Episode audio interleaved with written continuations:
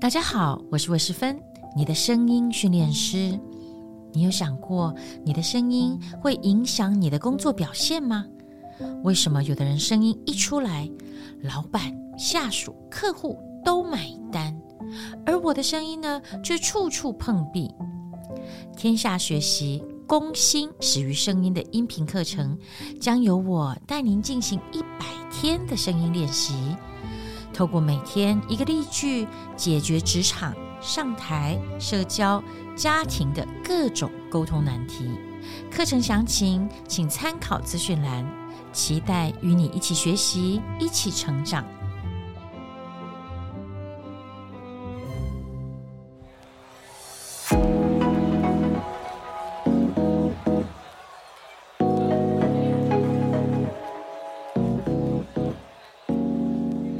工作快乐吗？快乐是一种能力，热情是一种态度。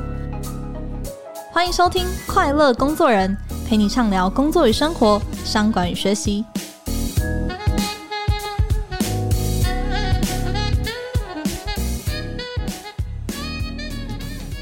大家好，我是 Cheers 快乐工作人的副主编绍敏。你，听众朋友有没有思考过？一般来说啊，别人对你的第一印象是来自哪里呢？可能哦，你会马上想到的是你的外表啊，你的举止、你的表情、你的用词。但是你有留意过你的声音给人家什么样子的感觉吗？其实英国的格拉斯哥大学跟美国的普林斯顿大学就一起做过一个很有趣的研究。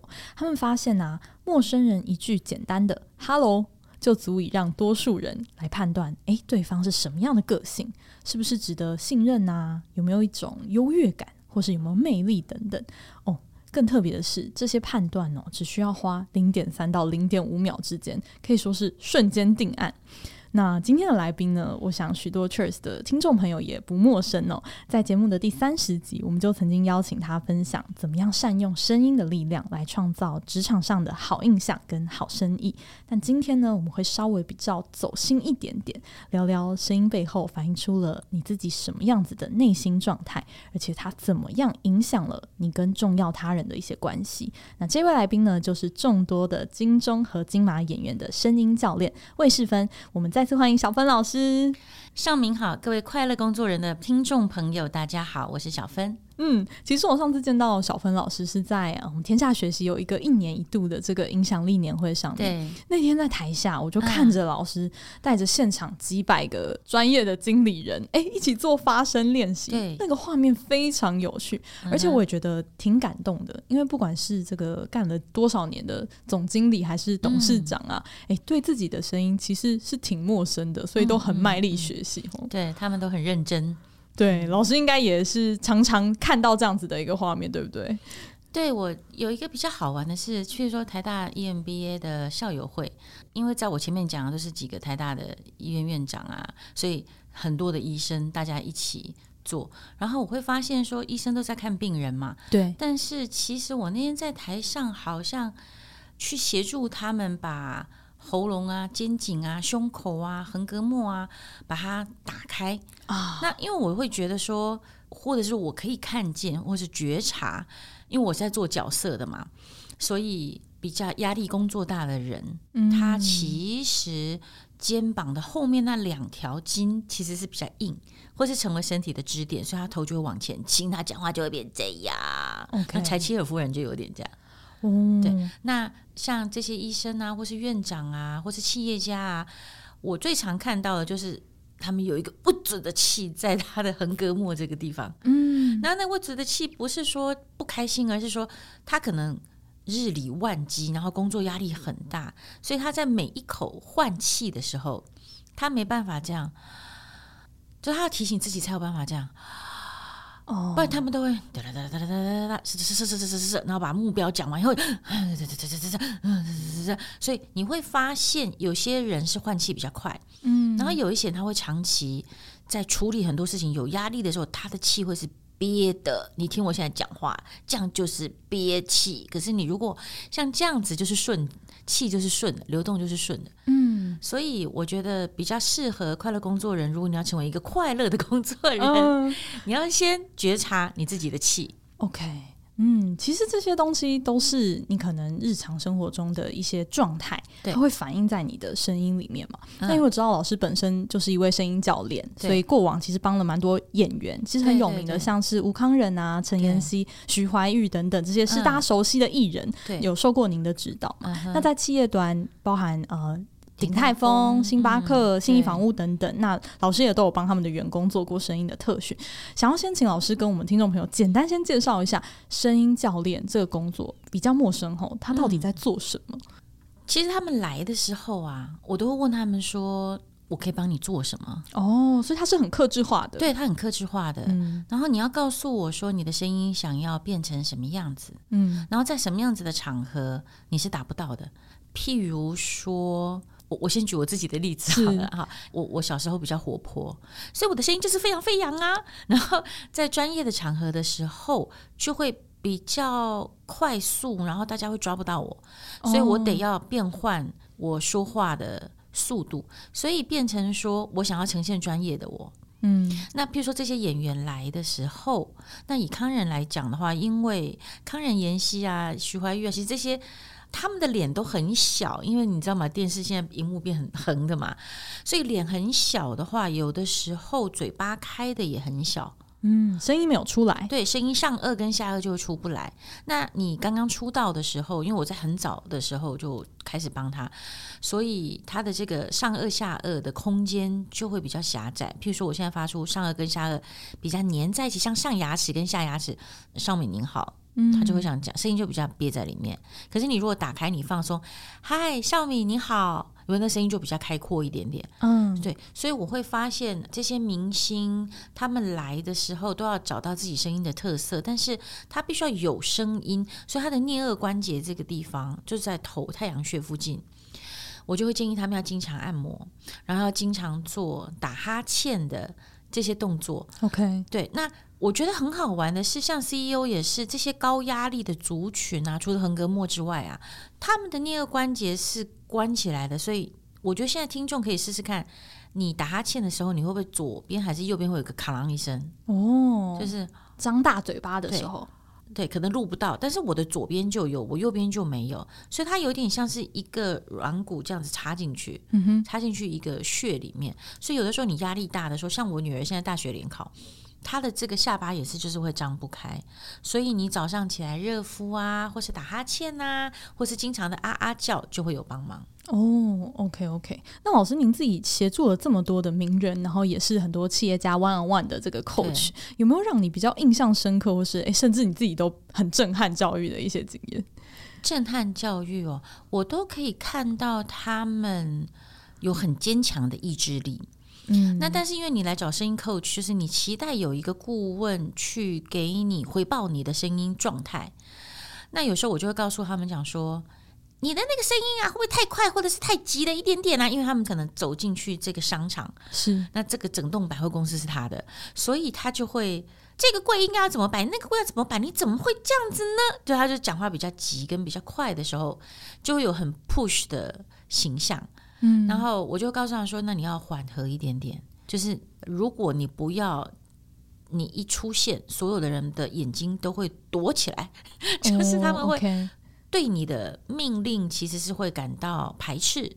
那甚至于你发表公司的愿景啊什么，大家还是会排斥的时候，嗯，所以你就需要把你的声音做某一种。”低一点点，缓和一点点的这个去转换。那比较有趣的例子是，有一个 CEO，他全身都整容整光光了，所以他是非常美丽的。OK，那但是他的声音是这个样子，但是对我来说并没有难听跟好听，因为我觉得就是一个角色，表示他是比较辛苦出身的，嗯、是对，所以这个 CEO 他知道他是很辛苦的，从很。一般人没有预想到的这个阶级慢慢慢的经营到现在变成上市公司，嗯哼，所以他就很希望说他的言谈啊，他的举止，所以他讲话就是会有然后，他 讲讲讲讲就会、嗯、啊，对对对对啊，然后我觉得啊，那然后怎么样？就他有口音，是所以他的 o 没有 u 的音，比如说欧洲，还有欧洲，那他其实才四十几岁哦，他没有到。阿嬷那个、那个、那个年纪，所以他的然后也没有日，嗯，所以像我就得陪他。然后我我比较震撼的是，当我回报他这些状态的时候，他很震惊，告诉我说，他就那个脸就是我怎么会这样哦，然后他就开始生气了。OK，然后他说：“那老师你说了怎么办？好，就是那个讲话就会喷嘛，气冲哈。然后呃，以前我们遇到气冲的人就觉得他要攻击我，可是因为我其实是陪伴他，嗯哼，所以我们当 coach 的都要很稳这样子，知道说他现在是其实是他的状态，你要去辅助他。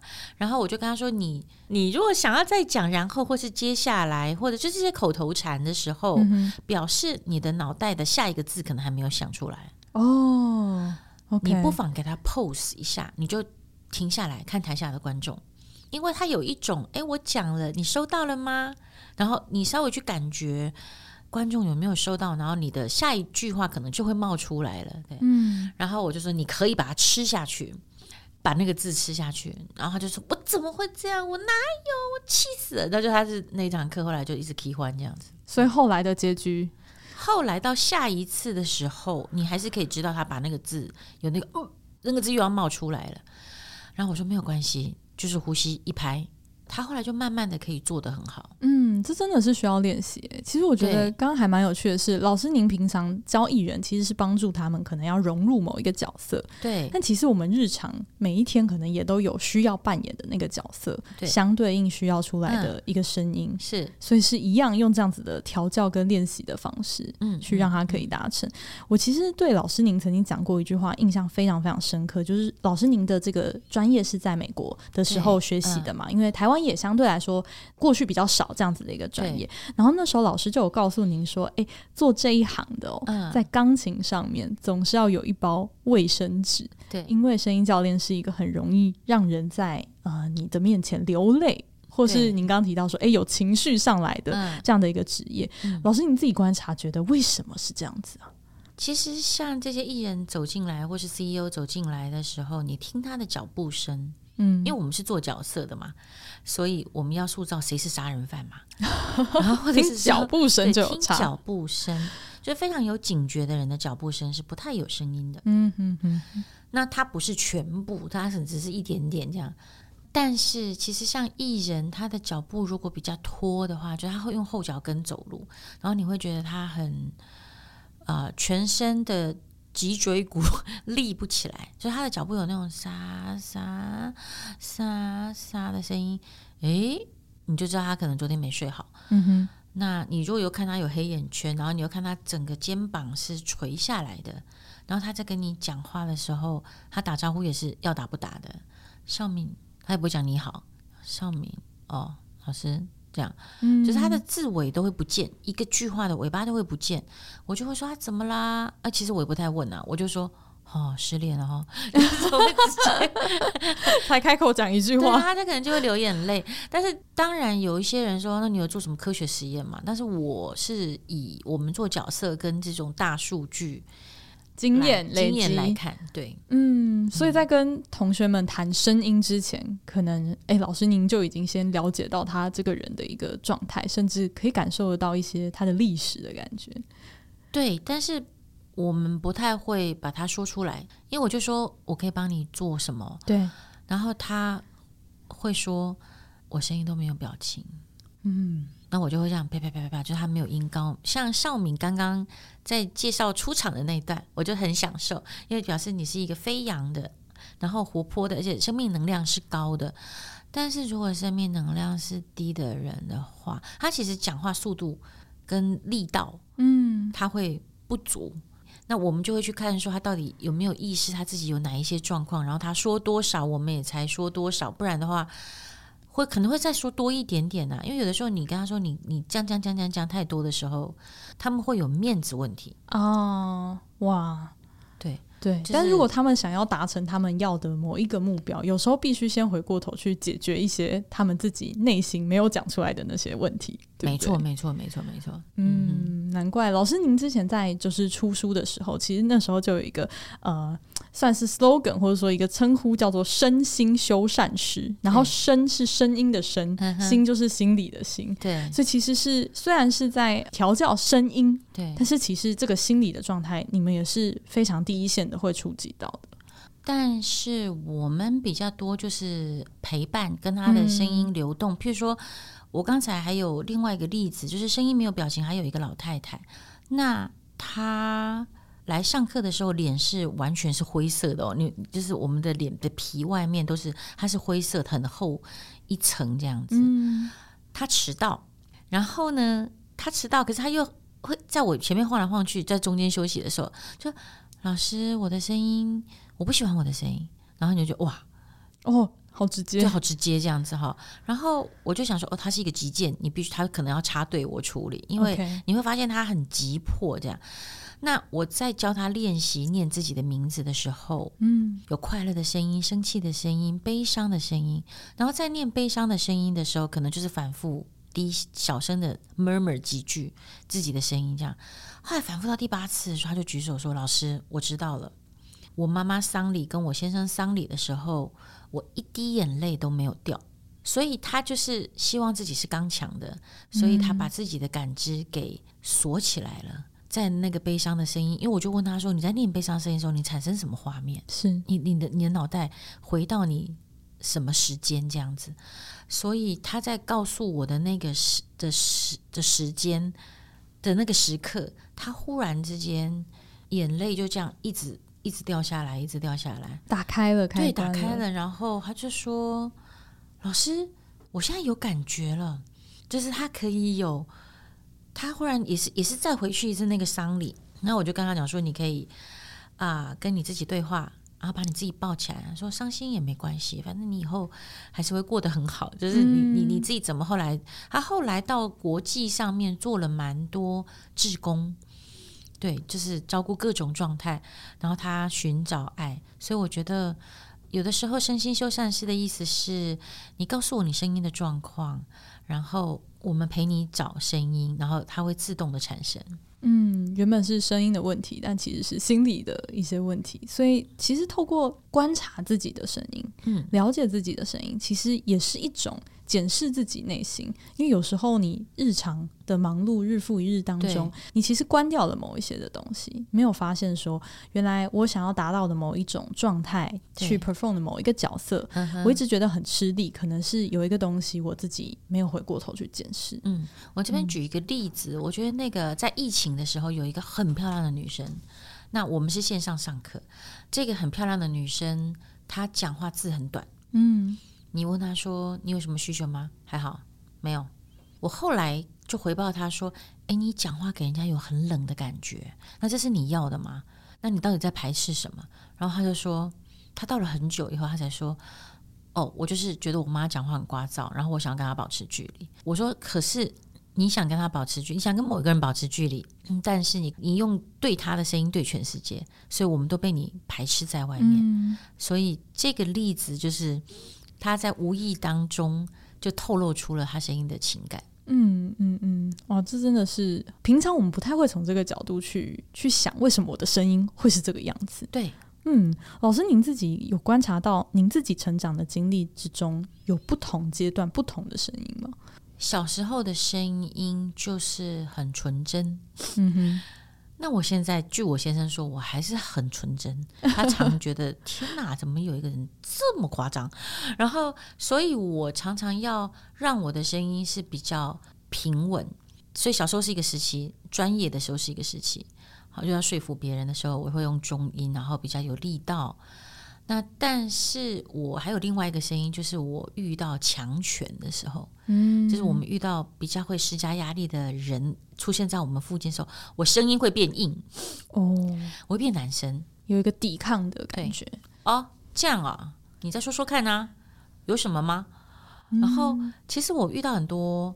啊，比如说之前遇到伟忠哥，或者是什，我觉得嗯很有压力的时候，我会假装轻松，但是那个声音会变男生。OK，但是我后来在很多 CEO 旁边，他们很多很漂亮的高知识分子的秘书啊，当当当当当，他们声音都有铃铛感，就是很快乐。好啊，没问题。所以我觉得，在我知道我快要生气的时候，我就会说好哟。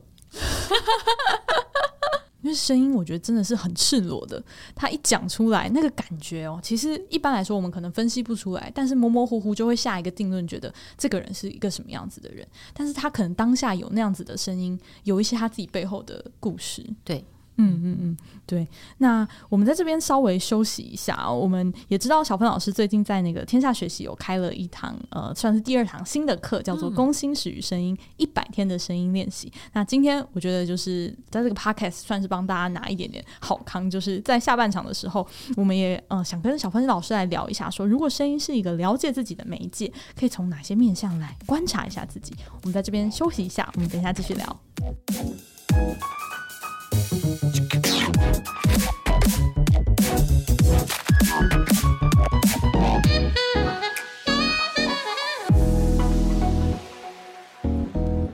欢迎回来。诶，刚跟小芬老师聊到了一些您自己过去过往哦，观察这些呃演员呐、啊、CEO 他们嗯、呃、对他们的一些形容。但是我想听众朋友也很好奇，说，诶，我好像很少仔细听我自己是怎么讲话的，或是我的声音，嗯，是属于哪一种类型？那如果说这是一种可以了解自己、检视自己的媒介，小芬老师会建议大家，诶，可以从哪些面向来开始观察看看你怎么讲话的？我会建议可以，我们不是都会 Messenger 跟 Line 吗？对，你先从讲完以后，你回放，就是听听看自己的声音。OK，然后还有语音讯息的方式，语音讯息的方式。嗯，因为很多人会告诉我说，我讨厌我自己的声音，然后我就会说，就是你像遇到那种耍泼皮的小孩，你知道，我就会很好奇的问他说，所以你讨厌你自己哪一点？因为我听起来，或是全班听起来。你声音其实很好听啊，所以他其实声音跟自己到底亲不亲近，嗯，这个很有趣。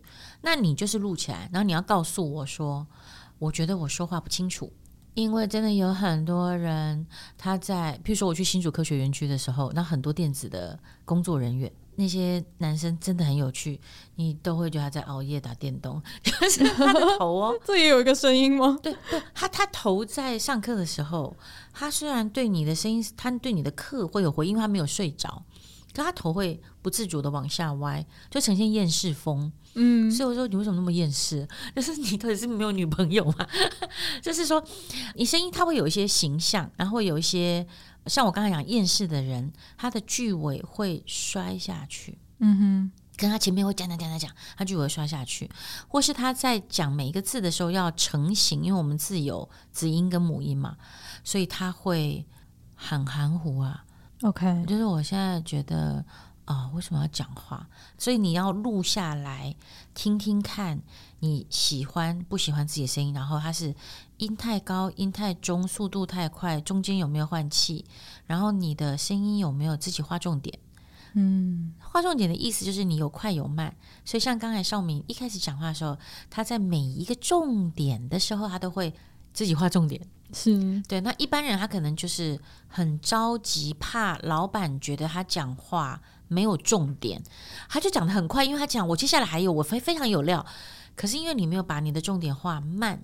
对的时候，人家会收不到你的重点。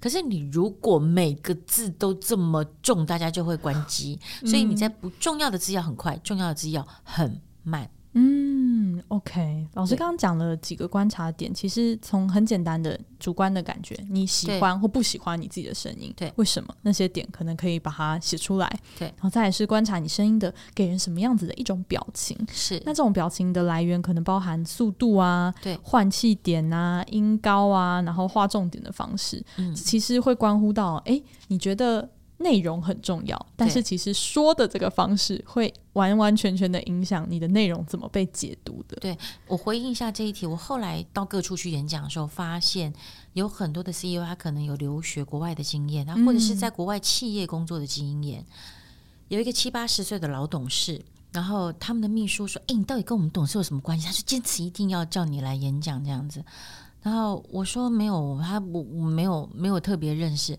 后来那个老董事他是告诉我说，他在国外的时候脑袋就是 book smart，脑袋很聪明，IQ 很高，但是他的嘴巴是转不快。OK，他想好久那些话到底要怎么讲，他也不晓得对方会不会接受，所以公司就送给他去上这个 vocal coach 的课，就是让他呃，你要怎么表达？你讲话要专业，嗯，要流动，然后留给还要留给对方思考，然后你要看着对方讲话。所以我会觉得说，我后来做这一行也发现，台湾慢慢大家有一些同伴可以一起去让大家，因为大家现在有手机是。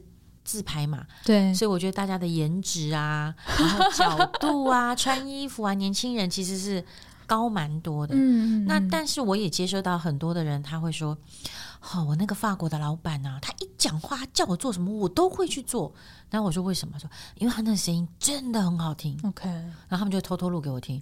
然后或者是说，他这个我这个朋友后来就发现，这个法国的老板。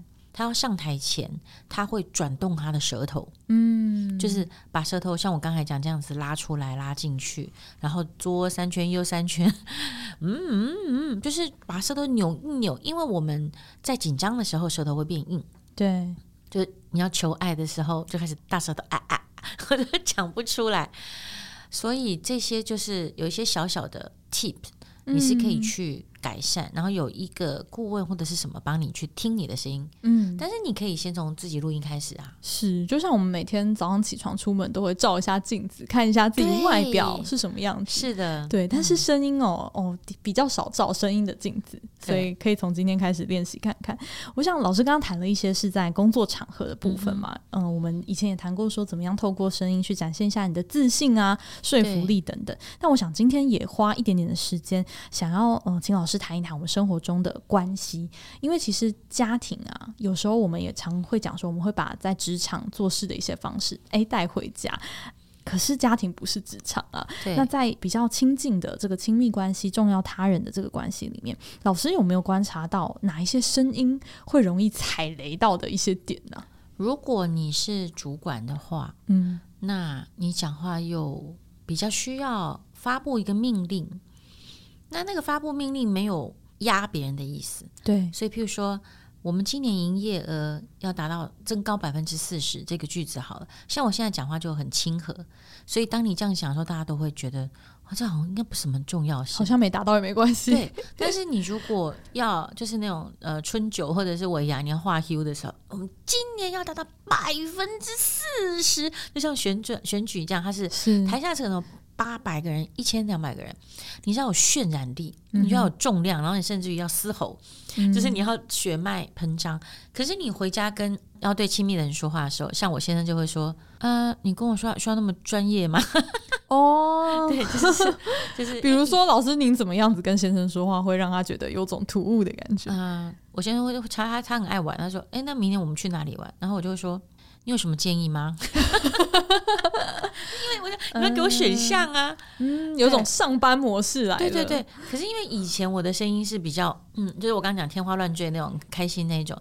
可是因为我就是后来要变得很专业，所以我就会比较把感情收起来。嗯哼。然后我这样子跟他讲的时候，他就会觉得我好像是不是在质疑他刚才问的这个问题。嗯。所以我会觉得啊，呃，他是有一点点像。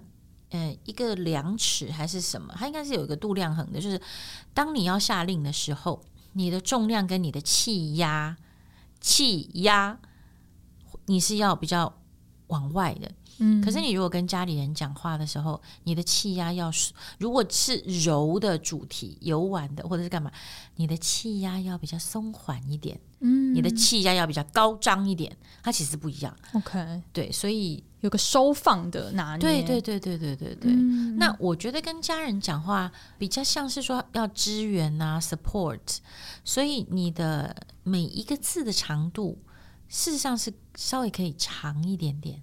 哦，你今天过得好吗？你有想要吃饭吗？那我刚才举那个小姐，就是她讨厌妈妈生那个，不用吃啊。哦，干嘛？就是她很短，所以当你要安慰家人的时候，或是你要聊天的时候，就是这种它可以长一点点。OK，放慢一点点。对，然后就会有点像是把你的声音捧起来，然后像一个礼物，一朵花这样送给对方。嗯，然后对方就会接收到，就不会剑拔弩张。OK。因为其实很多的那个摩擦也是在同一句话用不同的方式讲，是那个摩擦可能就是会爆发，或是它其实可以完全是瓦解的。对对老师能不能帮我们就是几几个几几个不同的案例，就是也带我们练习看看，说怎么换一个方式说，比如说好了，就是诶，对方现在惹你生气了，那你要好好的跟对方说，我现在不开心。那老师，您会建议这样子的一个情境下，用什么样的方式来说？啊，我们一般人会说为什么这样？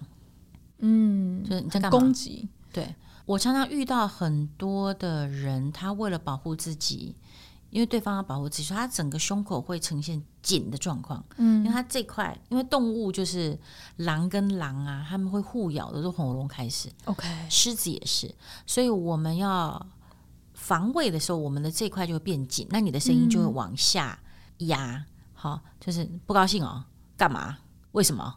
那事实上是他害怕，因为他可能觉得你开始有一些状况了。嗯、那我可能就是会用，我会跳开我们两个人，然后我从旁边去看，说：“哎，这么可以笑一些的，上面为什么？”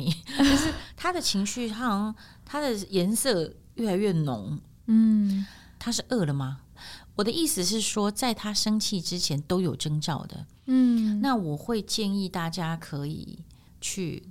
感受，多多感受自己，跟多多感受对方，因为现在大家比较多的是感受电脑。对，没错，嗯嗯嗯嗯嗯嗯，我们反而可能文字这个输入法都很厉害，对，但是用我们的嘴巴讲出来的时候，反而是比较疏于练习一点。对对对，嗯嗯。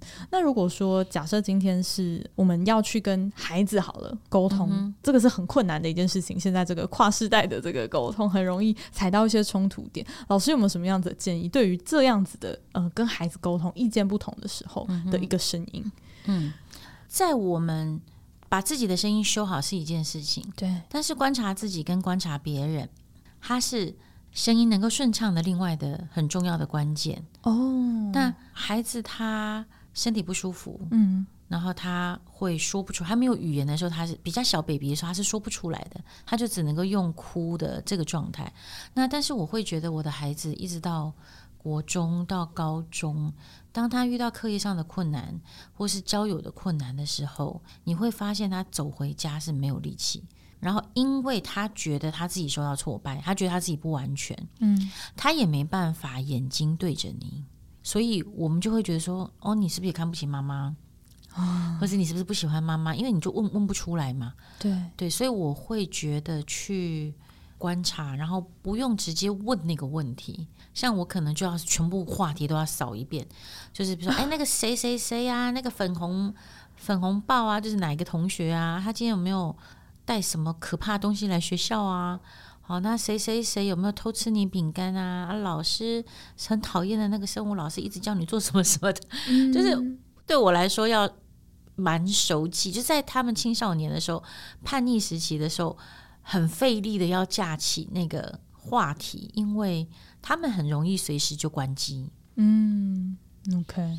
我觉得老师很重要的一个提醒是，观察对方，其实声音也会有一些征兆。那其实不用急着自己也跟着跳下去，或是自己解读说，哦，他现在是怎么样，然后开始就是自己也有防备心起来，然后或者说自己也不开心，有情绪来。嗯，其实多一点点的把它当成一个关心的一个切角。嗯，先去寻找一下，哎。可能今天有什么样子的原因造成他这个样子？嗯嗯，我举一个去看到自己跟别人不同的例子。那我跟我先生就是结婚二十几年嘛，嗯哼，我们我吃饭，他吃面，他喜欢吃面，但是我是一直到结婚很久以后，我煮的早餐他都没兴趣，然后你就觉得他又不知道怎么办，他真的没兴趣。后来我才知道说，我问我婆婆，我婆婆说。他从来就都不太煮早餐给他吃，因为他会楼下去吃面。然后我才知道他喜欢吃面。那我觉得生活当中，哦、呃，比如说我们旅行的时候，他就要一直去踩那个夕阳。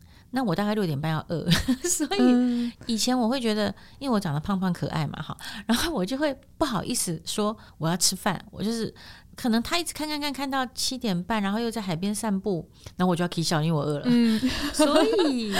到了结婚好久以后，我才知道说，我就是要先跟他讲，我看到这个差异，OK，我先看到差异，然后我承认差异，然后我要接受我没有错。嗯，因为我如果觉得我有错的时候，可能我就会反击，对，或者我就会委屈了，对。然后我委屈三次以后，我就啪就爆炸。嗯，那所以就是说我可以事先去安排。那我后来发现，在工作上，在家庭关系上，去感觉每个人跟我的不一样。当我可以发现这个的时候，就觉得，哎，那个生活是可以很有乐趣的。OK，拥抱那样子的不一样。嗯，那我想就是说话的方式哦，很多在听这一集的听众朋友们可能都觉得不一定很喜欢、很欣赏自己现在说话的方式，也觉得这是从小累积到现在，很难一夕之间改变。嗯、那刚提到嘛，除了买老师的课程之外，老师有没有建议在日常生活中有没有一些实用的小练习可以帮助自己就是进步的？嗯哼，我们刚刚针对横膈膜那个点，嗯。就是我在天下访问我的时候，有一个也是跟着去看鼎泰丰里面的那个员工训练，其中有一个就是有一个哈哈哈哈，嚯嚯嚯嚯，就是你的横膈膜让它跳动，嗯，它其实是源自于笑声啊，哈哈哈哈哈哈，那你要自己可以练，哈哈哈哈哈，嚯嚯嚯嚯嚯，会在你讲话的时候，它每一个这样哈哈，它就它就换气。嗯，所以我刚刚说僵住的意思，就是你的横膈膜那块，OK，你可能是会比较紧。嗯哼，然后第二个是这个，你就可以玩很久了嘛，好，大概玩个三分钟。你如果要让你，你觉得你讲话比较害羞，比较不确定，我会建议你先练一个没有字的哦，你就是念啊，哦，没有字的就是念啊，对，然后把它拉长，OK，然后你的你的气息不能畏缩，因为。通常我会常常看到有一些人讲话会，哎啊，对对对对，他他会起个头，然后又吞回去，越讲越小声。然后他三次的时候，你就觉得，哎，超想给他拔下去是，但你就不要讲。对，所以呃，那他可能是源自于他小时候。他讲了一段话，那旁边的长辈其实都说：“你讲那个什么啊？小孩子发出声音干嘛？”就他是不支持你的，哦嗯、所以你就会看到他会一直在搜寻别人的爱的眼神。定对对对对对，然后他讲话的这个线路就会 short 短路。对对对，所以我就建议你就是。看着对方的眼睛上面，然后不用看他眼睛，因为看太久我们会害怕。是，所以你可以看鼻子或是看额头，嗯，然后你就是练啊，让声音吱吱的不断送。对，然后再来就是好，那他们会这样哦，好，那这种声音你会听着就会生气。嗯嗯嗯，对，所以先让你的气是出去，然后你把它罗白，然后不要。不要松，不要害怕，然后也不要啊，这就是累了。OK，, okay. 对，是去练直的，然后再把它放成句子。我很好，你好吗？这样子。那如果是声音比较有攻击性，或是常被人家讲说声音比较比较尖锐，或是比较让人害怕、听不下去的这一种呢？我觉得是你的身体要把它坐直，嗯，然后你要深呼吸。那通常这种人，他只能呼到喉咙这里，吸吸到喉咙这里，他会一直憋着。那事实上，你喉咙这个地方，或是一直到肺，就像丹田那个地方，所以你呼吸要比较深沉的时候，他没有办法生气. 因为生气是有一股气冲上来啊。所以就是这个你，你你你反而把气吸进去，然后脏的东西它就会吐出去。嗯嗯，它就会比较平和。OK，所以我刚刚听老师讲好多都跟换气，对你的气有关。嗯，因为气就是个性，气就是个性。对，气冲，气平和柔，气衰要生病了。嗯，对，然后是气很高涨。OK，对啊，所以气就是我们讲演员的个性。OK，所以其实。关注自己给人家什么样的表情，其实就是有点像关注自己的气到底是怎么用的。对对对。哦，OK，那其实也没有完所谓完美的声音啦，对不对？老师刚刚也讲说，其实不不太分好听难听。老师您自己会不会也遇到蛮多人，其实不太拥抱自己的声音，不不太接受自己的声音。我现在出来，大概百分之九十的人都不喜欢拥抱自己的声音。嗯、但是我回应你的是，这世界上没有完美的人，因为完美人通常都会很快就上天堂，因为他已经完成了他的修炼了。我们做角色，就是我们小时候练歌的时候，都要练声音要很亮，是很清亮、很完美的一个女生的声音。是，但是其实做小色的时候，这个女生回家她会有开心的时候，有悲伤的时候，嗯，然后她我们要容许这个人是有正面的声音，也要有负面的声音，有中庸的声音，对，他才会健康。OK，嗯。嗯嗯嗯，我觉得很谢谢老师今天的这个分享。其实有一个很重要的讯息，也是嗯，回归到认识自己的声音之后要做的下一件事情，其实。是拥抱自己的声音，因为这也是我觉得算是直面你自己的内心，然后拥抱你的优缺点，嗯，然后去观察你自己跟别人不一样的地方，然后去拥抱这些不一样的地方。有时候你想要达成的呃角色，或是你想要呈现给人家的形象，它不是一个能力的障碍，而是你自己内心的一个给自己的设限。今天很谢谢小芬老师的分享，谢谢你，谢谢。嗯，那如果对我们这集的节目还有任何的想要回馈的地方，也很欢迎在你现在收听的平台留言给我。我们，那我们就下集再见喽，拜拜，拜拜。